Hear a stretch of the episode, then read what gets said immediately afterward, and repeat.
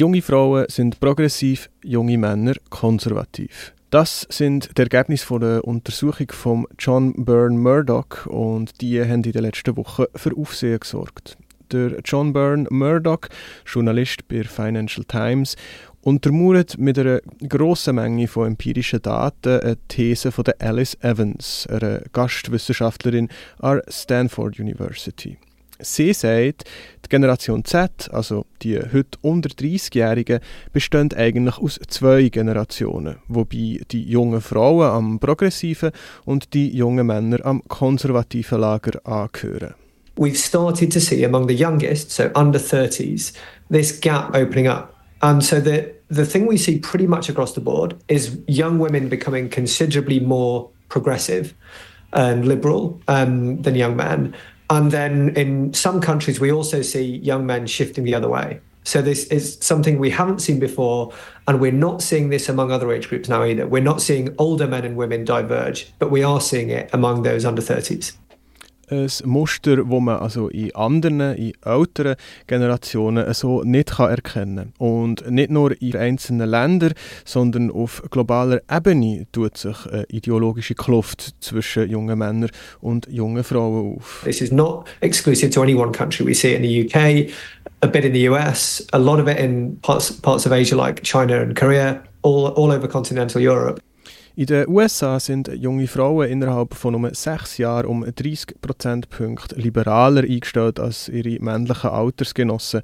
Auch in Deutschland unterscheiden sich die konservativen jungen Männer um 30 Prozentpunkte von ihren weiblichen Altersgenossinnen. In Großbritannien beläuft sich die Differenz auf 25 Prozentpunkte noch tiefer ist die Kluft außerhalb der westlichen Zentren, also zum Beispiel in Südkorea, China oder in Tunesien. Überall sieht man das gleiche Muster. The basic thing we're talking about here is if you break down the, population of any given country into men and women and older people and younger people, what we've generally seen, certainly over the last few decades, is that at any given age group, the men and the women in that age group will have roughly similar views to each other. Like if you took 100 men and 100 women of a certain age, asked them all what they think about something, you'd get similar so, answers from this.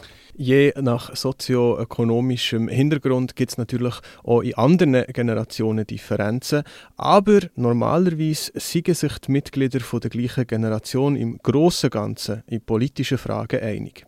Dass sich die Generation Z spaltet, ist also ungewöhnlich. Aber wieso macht sie das eigentlich? Gemäss ähm, Byrne Murdoch ist die MeToo-Bewegung der entscheidende Auslöser. Die haben vor allem junge Frauen ermächtigt, ihre Stimme gegen lang anhaltende Ungerechtigkeiten zu erheben und ein starkes feministisches Bewusstsein gefördert. Sieben Jahre nach Beginn der MeToo-Bewegung hat sich die geschlechtsspezifische Divergenz in den Einstellungen verfestigt. MeToo sei nur der Anstoß gewesen. Umfragedaten würden zeigen, dass die ideologischen Unterschiede inzwischen weit über das Thema von der sexuellen Belästigung rausgehen. Das zeigen sich zum Beispiel in Fragen zur Migrations- oder Asylpolitik. Aber Wahrscheinlich ist die Spaltung nicht von MeToo aus und darüber ausgegangen, sondern liegt in tieferen gesellschaftlichen Wandlungsprozess begründet.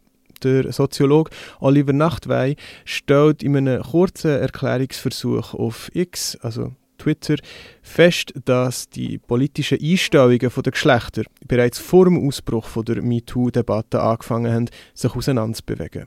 Er sieht die Ursachen für das eher in den Veränderungen auf dem Arbeitsmarkt und in den Geschlechter- und Familienbeziehungen. Er bezieht sich bei dieser Erklärung auf der Axel Honneth, ein Soziologe aus der Frankfurter Schule, der meint, gesellschaftlicher Zusammenhang basiere ganz wesentlich auf Anerkennung. Dass äh, das Selbstbewusstsein, unser Selbstbewusstsein, äh, konstitutiv abhängig ist davon, dass uns andere Personen unsere Handlungen, Eigenschaften, Gedanken überhaupt zurechnen. Dass wir uns menschliche Gesellschaften als äh, solche Konglomerate aus Anerkennungsfelden dieser Art vorzustellen haben. Der Axel Honneth zeichnet in seinen Arbeiten nach, wie Männer in der modernen Gesellschaft in zwei eng miteinander verbundenen Sphären eine Abwertung erfahren. In der Arbeitswelt und in der Familie. Die Liberalisierung der Arbeitsmärkte, die Abwertung von körperlichen Tätigkeiten in der Arbeitswelt, Lohnverlust und zunehmende Prekarität haben dazu geführt, dass das männliche Ernährermodell heute nicht mehr funktioniert. Gleichzeitig hat sich die Rolle der Frauen innerhalb der Familie und ihrer Gesellschaft verändert.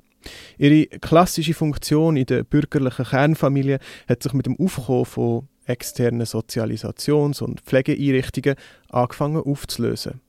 Durch das haben sich den Frauen Zugang zu höherer Bildung und vielseitigeren Berufsperspektiven eröffnet. Sie sind also immer weniger auf Rolle von Hausfrau und vor Mutter festgelegt. So werden die Frauen für die Männer zu ernsthaften Konkurrentinnen auf dem Arbeitsmarkt und stellen darüber hinweg auch Alltagskonventionen in Frage.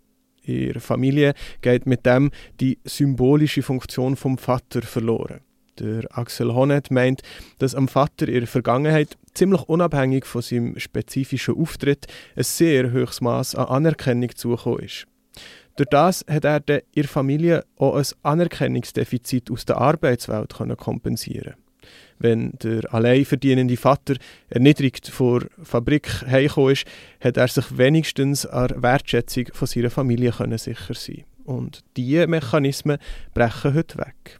Und weil die Sozialisation diesen Prozess hinterher hinkt, werden Männer oftmals immer noch so erzogen, dass sie irgendwann als Familienoberhaupt und als Familienernährer sollen auftreten der Wunsch nach sozialer Anerkennung durch eine gesellschaftlich wertgeschätzte Arbeit und durchs Ernähren von einer Familie hat sich also nicht wirklich verkleinert.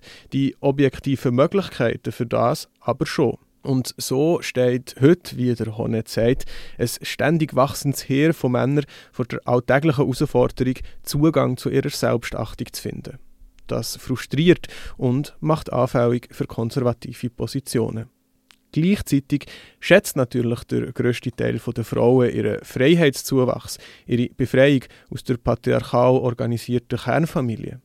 Ihre Anerkennungsmöglichkeiten werden vielfältiger, ihre Selbstständigkeit nimmt relativ zu und somit begrüßen sie Fortschritt und gesellschaftlichen Wandel, entwickeln also progressive Standpunkte. Durch das Auseinanderdriften von Mann und Frau kann der gesellschaftliche Zusammenhalt erodieren, was sich dann zum Beispiel in tiefen Heirats- oder Geburtenraten äußern kann. If we're starting to see a, a, a, larger portion of young men and women not seeing eye to eye, then of course those young men and women are not going to end up in relationships.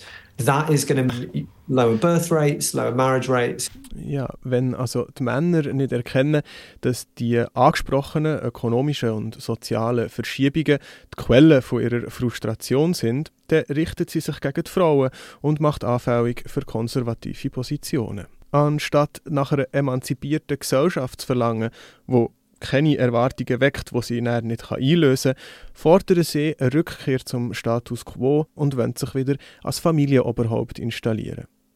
Stattdessen wäre ja zu erkennen, dass die Wandlungsprozesse nicht vom Himmel fallen, sondern vor Krisen vom Kapital angetrieben werden.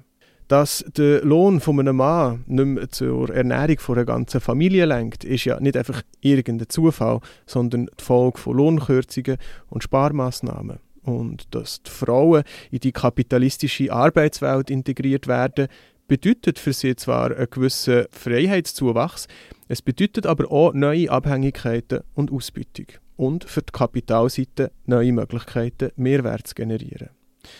Die Integration der Frau in die Arbeitswelt, das Aufbrechen von traditionellen Familienstrukturen oder die Verbreitung von prekären Arbeitsverhältnissen sind in dem Sinn gesellschaftliche Anpassungsleistungen an die Bewegung vom Kapital.